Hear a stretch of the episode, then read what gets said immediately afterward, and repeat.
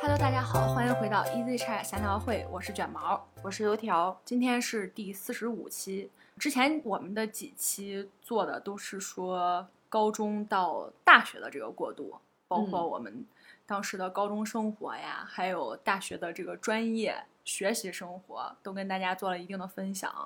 然后今天我们从出大学校门儿 开始工作这个角度来跟大家分享一下，我们刚工作的时候是个怎么样的？其实现在想起来就是特别糊。什么也不懂吧？我们俩到现在为止工作应该是你应该是快九年了，我是我八一三多，年，，对你一三年就工作了吗？哦，这都二，二年了，对我是到九月十号就整九年了。嗯，也算是有一定的工作经历了，而且也换过不同的单位，还有不同的岗位。嗯也经历过很多不同的领导， 遇见过很多奇奇怪怪的同事， 所以我们俩现在聊刚上班的时候，其实也是从回忆吧。每一年都会进新人嘛，看见嗯他们就会想起当年自己刚工作时候的情形。那我们先来聊一聊找到工作时候的心情。我记得我当时是有两个方向摆在面前，嗯，我在犹豫。我是先找了一个工作，然然后后那个公司已经通知我可以去上班了。入职这种，对，嗯不知道什么原因，我就在犹豫。就是那边确定让我去了之后，我就在考虑我到底要不要去。可能你内心深处认为这份工作比不上另一份儿你的选择，对，我觉得它比不上我的另一个选择，但是当时我的那个选择没有答案。根本就没有答案，第一关还没过呢。嗯，我还问过家人，嗯就是我问他们的意见，嗯，说我这两个方向到底选哪一个？是有点迷茫那时候。对，第二个选择太不确定了。嗯，那我家人的回答就是你自己看。不得不说这句话就像极了你们家的作风。 自己决定就行了，你想干啥干啥。嗯我犹豫了一下，我还是放弃了第一个选择，继续等待我不确定的第二个选择。嗯，但是后来结果是不错的，所以当时也比较高兴，挺高兴的。嗯，就有还多高兴呢？就很顺利，很顺利的就就得到了这份工作。啊具体多高兴，忘了。呃对，没啥印象了，但是就觉得还挺顺利的。其实我觉得比起来高兴，我当时应该是忐忑居多。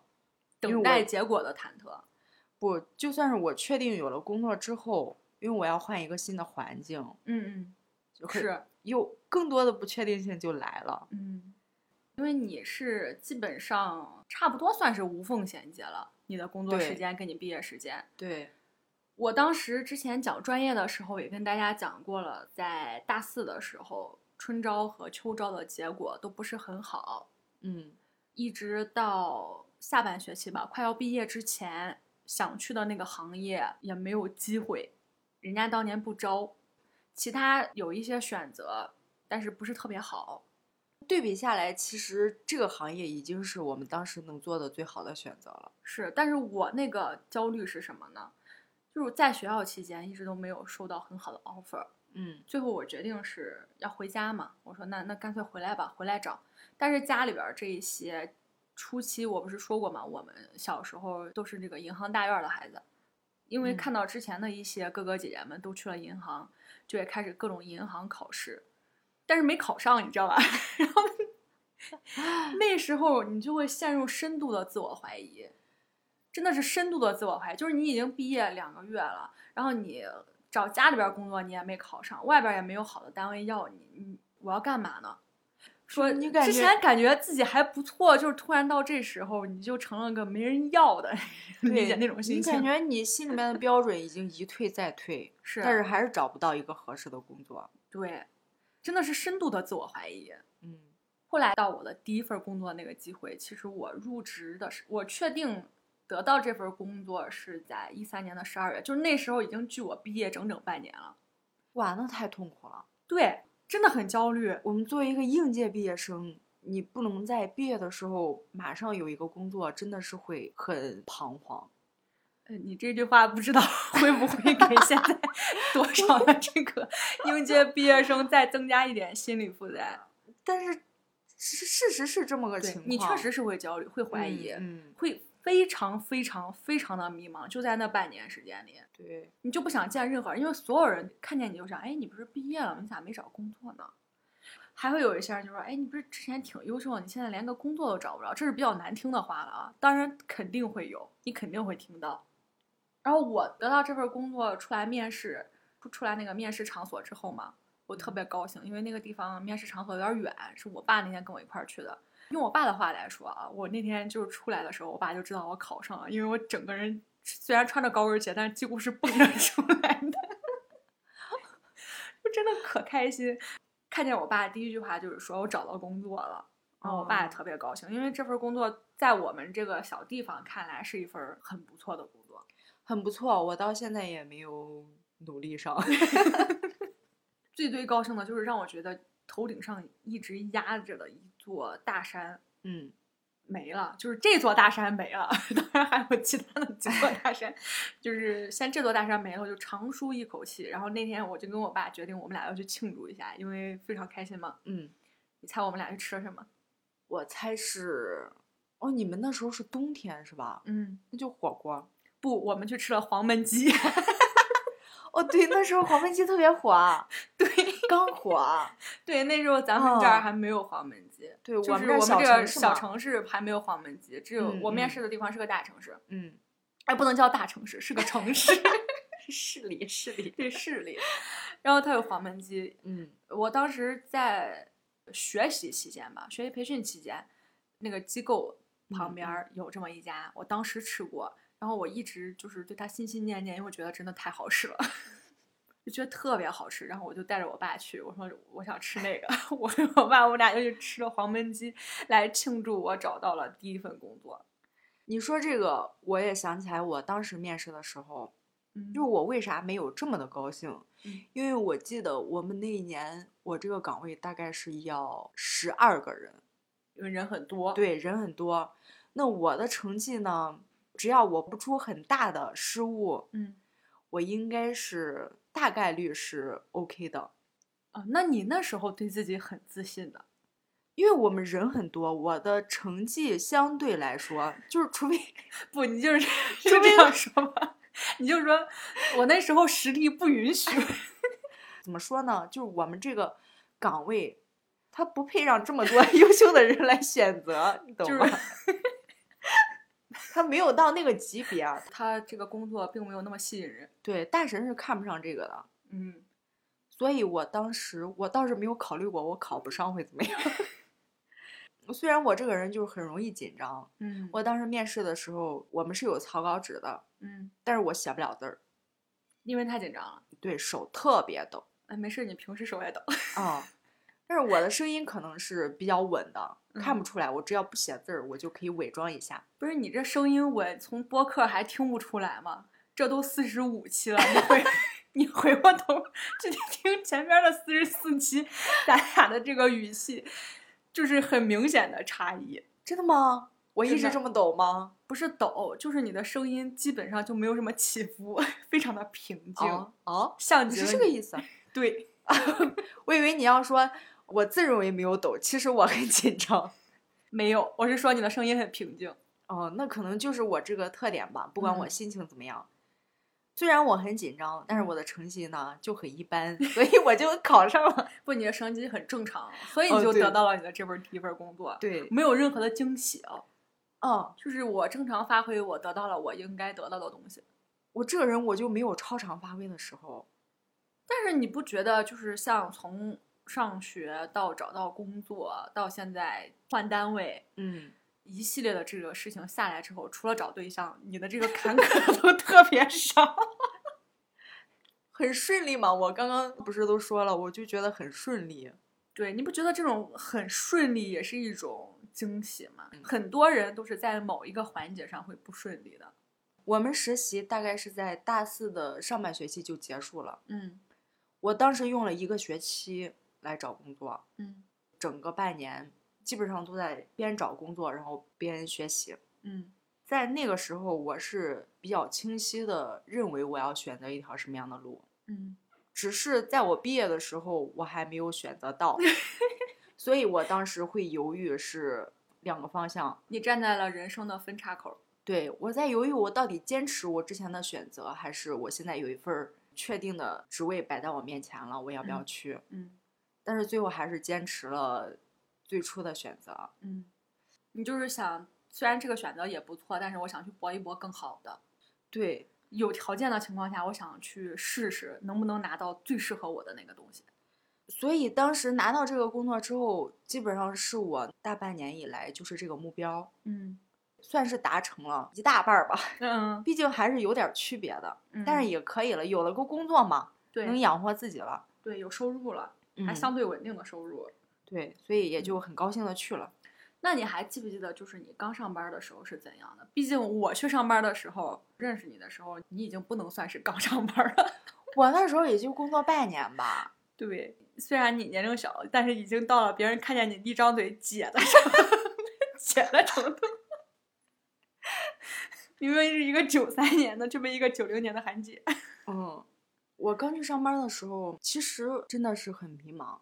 嗯第一任领导真的很不错，我现在仍然觉得是我目前为止所有领导里面最好的。嗯当时我有一个室友，那个室友最开始给我一个很不好的引导。嗯到上班时间的时候，我闹钟响了，我一抬头，嗯，他在睡，就是午休嘛，嗯他在休息。我说，嗯，那我就等一等，大家一起。嗯，结果他就一直睡到，可能都睡到下午快下班了。哦三四点了，他也没起。嗯我在想，嗯这是一个什么样的习惯啊？嗯但是也没人说他。后来是我们中间有一个副主任，他提醒我了，他说你就不能跟他学了， 他说我们规定也不是这样的。嗯我现在想想，其实我刚上班的时候真的是什么也不会，因为我的嗯第一个对 Word 文档嗯关于那个字要怎么调，就是排你版。对你的标题要怎么写，啊你的文字要怎么写，啊这整个东西都是我领导亲手教我的。确实，那是一个非常喜好给你传授点什么的一个领导，他也是有很大的优点的，对，也很有能力。嗯毕竟人家现在混得风生水起。就很酸 这句话。然后我刚上班的时候，最大的挑战应该就是落差。关于每一份工作，可能大家都会有听说，就比如说你可能觉得说，去银行工作会是什么样的？当白领，你觉得会是怎么样的？当嗯律嗯师，你觉得会是怎么样的？甚至说当医生，你觉得会是怎么样的？其实这些都是你觉得， 然后这个工作等你去了之后，现实会告诉你，我不要你觉得，我要我觉得。这就跟专业雷同了，你知道吗？ 对，就像这个，你认为这个专业是学这个的？No，最大就真的是这个落差，你会发现这个工作跟你想的完全不一样，包括工作内容、工作强度，还有你周围的这些同事。但是你现在回头看，当时的工作强度真的很低，你不觉得吗？ 对， 这几年真的是越来越卷，嗯明显的这个节奏跟工作量成倍的往上涨，这个对是能感觉到的，非对常明显能感觉到的。每一年都有很明显的感觉。对，嗯，然后嗯每一年都要要求你这个工作要有提升，要有亮点，对新对，要求也会很多，当时刚上班的时候，其实更多的是做一些杂活儿。基础性工作。对，嗯，那你当时有没有这么一种心理，就是觉得我那么努力的学习，结果来工作的时候就是来端茶倒水、打扫卫生，给你定个文件？这个落差我没有，但是我当时最最重要的觉得自己弱鸡是什么呢？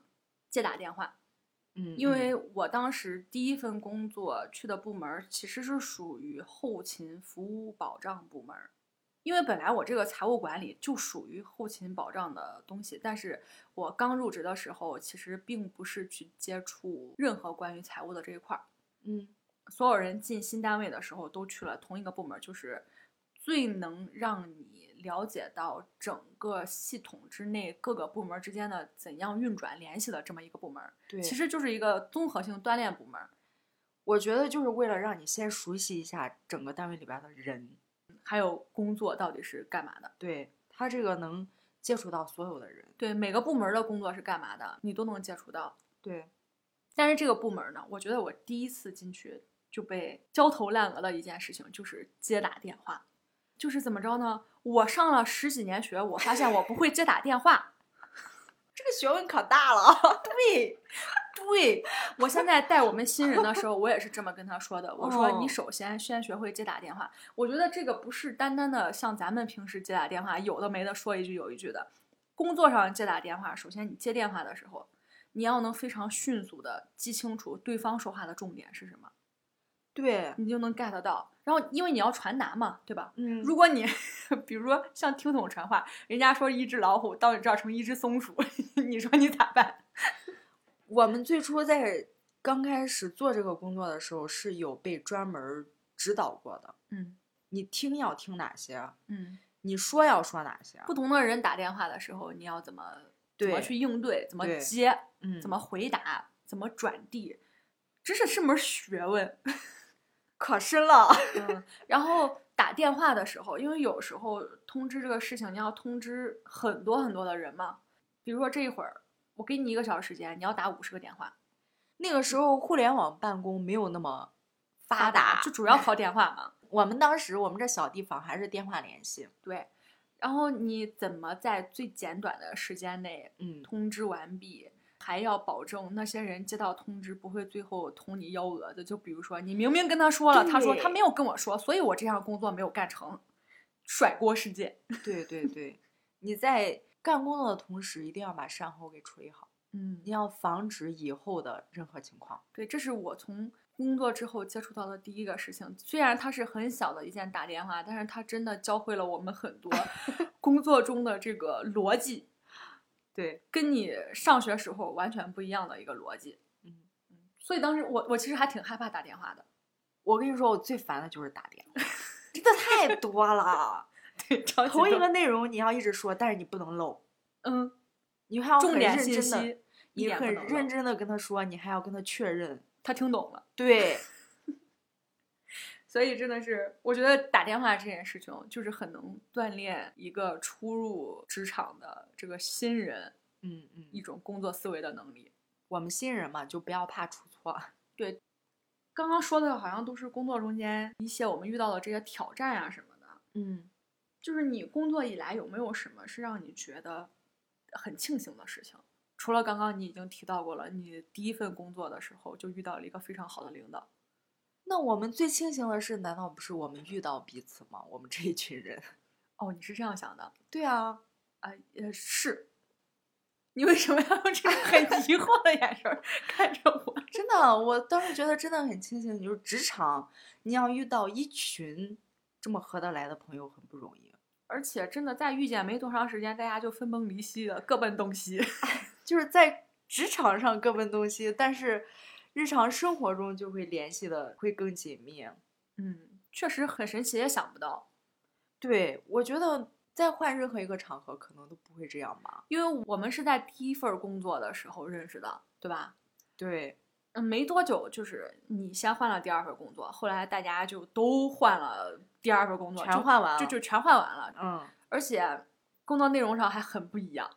就是我们换了之后，我们基本上在工作上没有任何交流了。对，嗯，以前是还好歹有一段儿是有相通的东西，还可以交流一下，然后后来就没了，没了之后，但是到我第二个单位，其实我很清醒的，就是我换的第二份工作，当时这个单位是一个刚成立不久的单位，嗯嗯，所有的包括领导带小伙伴儿什么的，都是初创时机，用现在的话来说就是元老，对对我们都是元老级，那你就更幸运了。嗯你在第一份工作这么和谐之后，你的第二份工作依然很和谐。啊初期，在我们初发期展壮大的初期，就是大家真的非常非常非常的团结。就是当时我们的这个可以说是当时从我们的大领导到我的这个分管领导，再到我们所有各个部门儿之间大大小小领导跟同事，真的是非常团结。我们能明显的感觉到大家劲儿往一处使，心往一块儿去。加班儿熬夜什么的，你就不感觉累，就每一次加班大家都很开心，就说那是因为工作需要，干得非常的起劲儿，可以这么说啊。这只是初期，反正我还是挺庆幸我短短的工作经历中间有这么一段经历，大概是有三年，然后我就觉开得始以换后了可能就不会再有了。对这个时期一过去之后，你以后职业生涯中应该是遇不到了。对，很难说你遇到那么一群人，每一个人真的是嗯每一个人心都往一块儿使，我觉得太难了。对，哪怕是你再小的一个小组吧，或者一个小团体，嗯，都很难再有我们当时的那种工作状态了。这是我特别特别庆幸的一件事情。包括我问了其他我们当时一块儿进新单位的这个同事，都是从各个行业来的嘛。嗯，每一年到我们这个小团体解散的那个 那个月份儿那个日期，又有一个同事就会发朋友圈儿说致敬最好的我们，因为现在真的是周围的奇葩实在是太多了， 真的是深刻的领会到了嗯，一个好领导的重要性。人家常言道，什么火车跑得快不快，全靠车头带。这个嗯车嗯头真的很重要。嗯，我觉得现在整个工作状态没有当时的那种干劲儿，或者是那么团结和谐，更多的就像是安慰自己。既然躺不平， 就得好好工作。 这一下午刚说的，刚安慰完艾玛的一个，因为现在不是流行摆烂吗？嗯，但是我发现我们没法摆烂，摆不烂。就是人家啊对说的，我我们九八年的新同事说了一个叫“四十五度青年”，就是 躺也躺不下去，起也起不来。 就在中间晃荡。斜着，反正你自己也很难受。我觉得这个形容真的是太贴切了。嗯，工作几年，其实我们都是有自己的一点点的小心得的哈。那你有什么特别想跟大家分享的工作心得吗？我现在忽然我就不确定我的工作体验到底是不是真的正确，就是不是对的。因为我忽然发现，其实我们目前这个工作时间相对来说还是处于整个职场的初级阶段。嗯，虽然我们好像时间不短了，但嗯是还没退休嘛。离退休还有点距离。 对，所以我在想，在最开始上班的时候是非常积极向上的一个心态，嗯那个时候对这个行业没有太多的了解，嗯但是我觉得现在我的心态已经发生了很大的变化，我嗯可能已经随波逐流，融入了很大一部分，嗯所以我就不确定我现在的价值观还对不对，我有没有被洗脑？ 说出来听听呗。是我的一个同事，嗯他忽然让我意识到我现在没有那么认真了，但是我没有那么认真，会让我在工作中轻松很多。嗯整体来说，我现在的整个理念，可能是因为立场不同，也可能是对自己的个人规划不同。对，所以会跟同事、跟领导有一些思想冲突。嗯，这么说吧，就是我觉得中间有一段时间，你真的是付出了很多，但是当你认为你应该得到某一个回报的时候，突然中间插出来一个没有跟你一样付出那么多的这么着一个同事，他得到了你期望得到的那个结果，我觉得谁遇上这种事情都会有一点点失落。因为我自己没有那么坚持了，所以我不确定，就是我需要不要跟大家说，你还是要坚持一个认真、努力、严谨的工作状态。怎么说呢？这就是一个现实与理想之间的差距吧。我觉得这跟什么有关系啊？这个工作你喜不喜欢，或者说你现在的这个职位跟你个人的规划是不是匹配？我见过把热爱的、感兴趣的事情最后变成事业的这么一个同学，嗯他当时学的就是音乐，他高中的时候就去艺校了嘛。嗯就开始学音乐。后来毕业之后，他去当过，他学吉他的嘛，他当过吉他老师，合伙也做过一些小生意，就是摸爬滚打了好多年，感觉都不怎么行，也可能没挣到太多钱，反正这工作他也不喜欢。最近这两年，他去了一个职业的合唱团，而且这个合唱团他不光是就比如说只是里边儿一个弹吉他的，不是，他还带唱歌，带创作，真的是在他能力范围之内干上了他最爱的这个音乐事业，所以真的是你能感觉到他对他现在的这份工作的这个热情，跟咱嗯们是不一样的。就是我们俩这份工作怎么说呢？不能算喜欢，但是抛弃它吧，又有点舍不得。食之无味，弃之可惜。我们现在的这个工作就是这样子。我仔细想了一下，嗯，会造成这现在这个现状的原因，最主要的还是人际关系。还有你的工作环境。对，嗯，其实你说工作干活儿都无所谓，我们之嗯前也讨论过这个问题，嗯，就是干工我作们什不是么怕怕工作的人，对，你相让反我我干们什么都可以。相，反我们俩不是那种说我不要工作我就在家歇或者是怎么样的人，就就那真也的不不行， 真的不行。但是目前的这份工作让我们就是喜欢不起来。对，嗯我觉得干活儿是不需要怕的，不管嗯是什么样的活儿，嗯就你听着再复杂，或者是它再怎么样不可思议，都是可以完成的。嗯，都重是有点方式的。呃对，嗯重点是，首先你们得有一个明确的思路。就是最怕的是怎么着呢？朝令夕改。嗯嗯，早上跟你说这个东西你要这么干，然后你干完了，晚上又说这不是我说的，然后你要这么干，结果你晚上干完到第二天早上，他又告诉你说不是，这是我昨天就是我要昨天早上我说的那个，对而且改的没有任何理由，花费了很大的精力，不出任何的成绩，这样会让你觉得你做的所有工作都没有任何意义。对都没有任何意义，就是对它干不干都可以，但是你花费了很大的时间精力在上面。是，你还有讲出来又让别人说你干了一件嗯可有可无的事儿，啊，对，就没什么要紧，就不干也行。嗯，但是你花了可能一个月的时间。对，所以你就会真的是会有很大的无力感。嗯嗯，嗯那还有，我觉得职场嘛，嗯确实很复杂，真的是有一句老话吧，还挺实用的：嗯。害人之心不可有， 防人之心不可无。这个我前一阵子在别的 UP 主自己的视频 Vlog 里嘛，嗯他也讲到了，就是有人问他说，职场上到底有没有朋友？我当时也思考了这个问题，就是如果他是嗯在我换工作之前这么说的话，我可能嗯就不认同，因为当时我因为工作认识了你们嘛，我觉得我们真的就是朋友，嗯。但是我换工作之后到现在啊，这种说法就是没有办法给他有或没有的肯定了。有的时候工作上，我很希望大家就是同事，就是拿同事来看，请你把我当个对对同对事对来看吧。对 我就是我们只谈工作不谈感情。对，能不嗯能就是这样让我高效一点？对，有的时候我会把很多的这个精力花费在我认为干这份工作要维持一个像朋友一样的同事关系。我初嗯期我以前真的是这么认为的，就是我觉得大家工作都是朋友，但是后来现在随着你慢慢的工作内容的变化和岗位的变化，我真的觉得就是首要大家还是就是朝着一个工作目标吧，你跟我就是同事，我们俩先把这个同事搞好了之后再说朋友不朋友这件事情。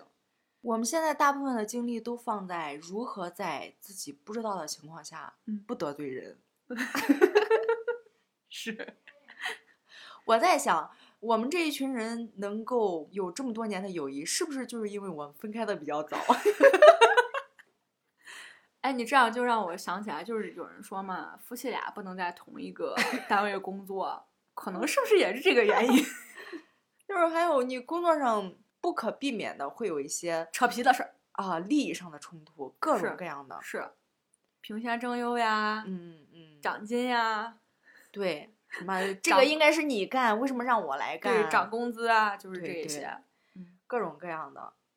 而且我觉得，你能不能在工作上找到朋友，取决于你的工作环境，还有你周围的同事是什么样的人。对对对，如果三观一致的话，这些都不是问题。对，但是你刚进去的时候，大家都是初期了解嘛，嗯，对嗯？吧？不要那么快的把一个人定为你自己的好朋友，然后毫无保留的把自己交给别人。我觉得就晚好一像点儿谈吧，恋爱。与人相处嘛，对不对？对我对觉得对跟朋友相处，首先男朋友、女朋友，他还是前提你得是朋友嘛，嗯，就是这种。你初期了解的时候，大家就互相了解，你要有保留，就是真的不要太快的把自己全部解剖给别人。那人家可能不像你想的那样，把自己也全部解剖给了你。是的，如果只是他欺骗了你还好说，嗯就这已经是伤害最轻的一种情况了，对，就怕他坑 你。背后给你搞什么？对，真的是很失望，很难受，嗯，我们就客观一点。对吧嗯，从嗯学校出来之后到工作环境上，我觉得更多需要的就是客观、理性。对初期你不要那么感 性，时间长着呢，是吧？对，我不要们着工作。急。我们上班要三四十年呢，如果不换工作，这些人我们有这么长的时间相处，嗯时间长了，我们自然会成为好朋友。如对果能成为朋友的话，嗯，时间长，反正什么就都藏不住了嘛，对吧？。对对，嗯，那我还有一个心得，就是刚刚也说到了，我从接打电话这件事儿来说的，我觉得很重要的嗯嗯有一项就是你要会汇报你的工作。怎么才能算会呢？其实我觉得汇报工作是一门艺术，你的领导其实听你汇报工作的时间是有限的，嗯，你怎么样才能把你工作的重点和内容，就是既全面又有重点，很鲜明的汇报给你的领导？因为我现在开始带人了嘛，嗯嗯嗯，我我带那个刚入职的小朋友一部分，他们是不会汇报自己的工作，就我是明他在白汇报的时候，他给你讲了一大堆有的没的，或者他问你东西的时候，他给你讲了一大堆有的没的，但是到最后你想问什么，就我听不明白你想问什么。你汇报了一大堆，我不知道你要问什么，我再问你，然后你又回我汇报了一大堆，我每次都要从你汇报一堆中间来挑你要汇报的重点。他在给你汇报的时候会把前因后果原原本本的告诉你，对，但是我们需要听的可能只是中间的一句话。是，就是重点是什么？ 再加上现在工作节奏非常快，我没有嗯这么大块儿时间听你在这儿汇报，可能你耽误我的时间，我同时要干其他工作，这样我就更没有办法很专注的听你汇报了。那你汇报的这个效率就很低。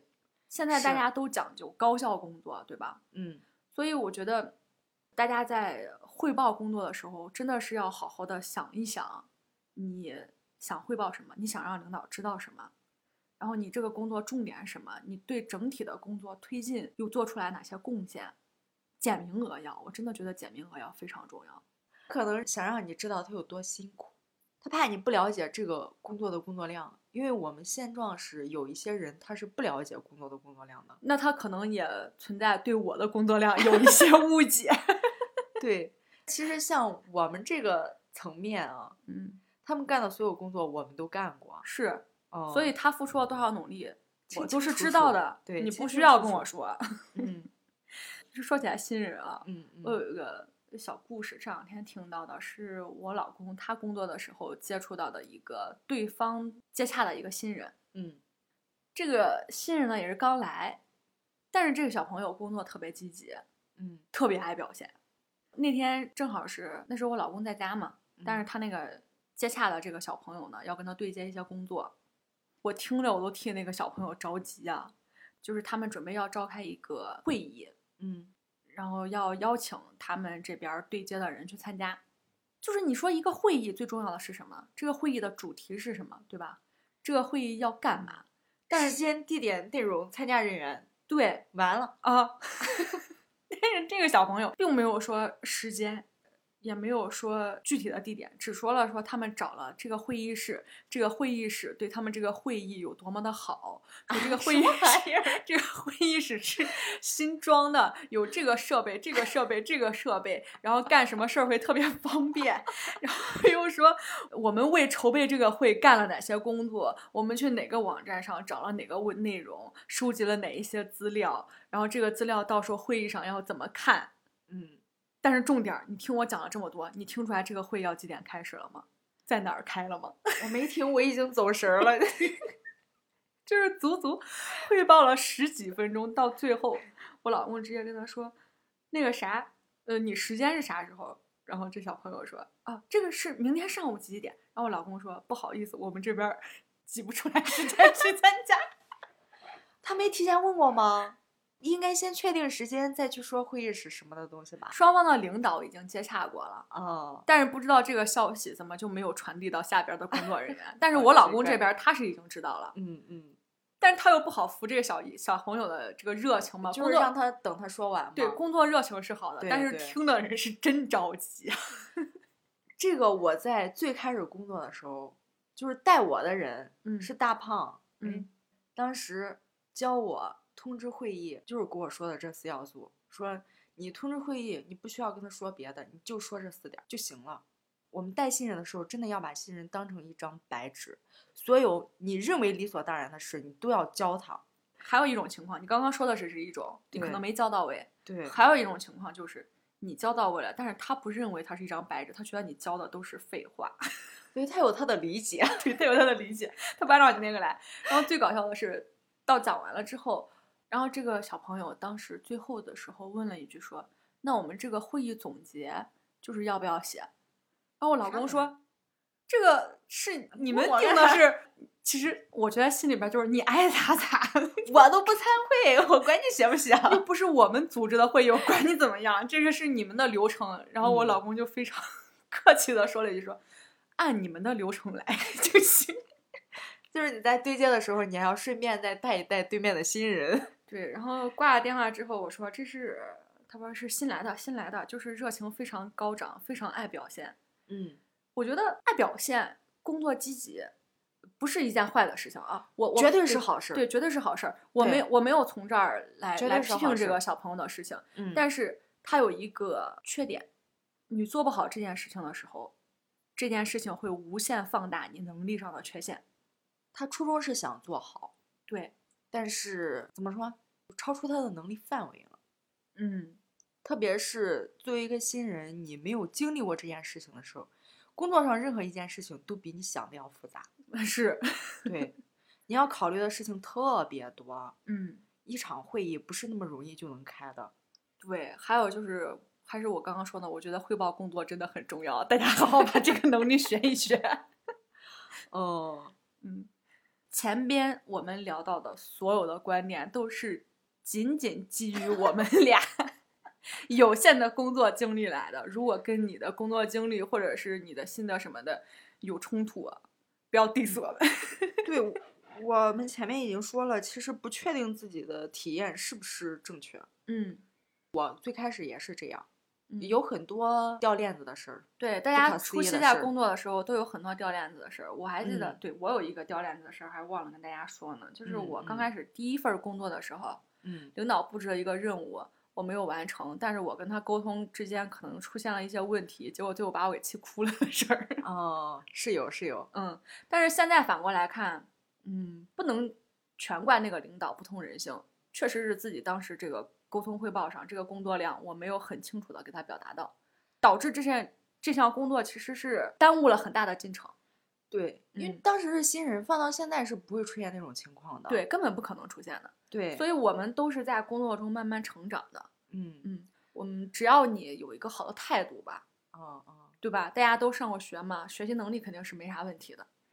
那我当时出的错就完全是我的原因了，我觉嗯得。嗯我们当时最开始要求背电话号码的，嗯，就是你要清楚的知道是谁给你打的电话。 对，因为大 boss 给你打电话，你不能说“喂，你好， 请问你找谁对我就是这么说的，我说我不是说你找谁，我说你是谁。”，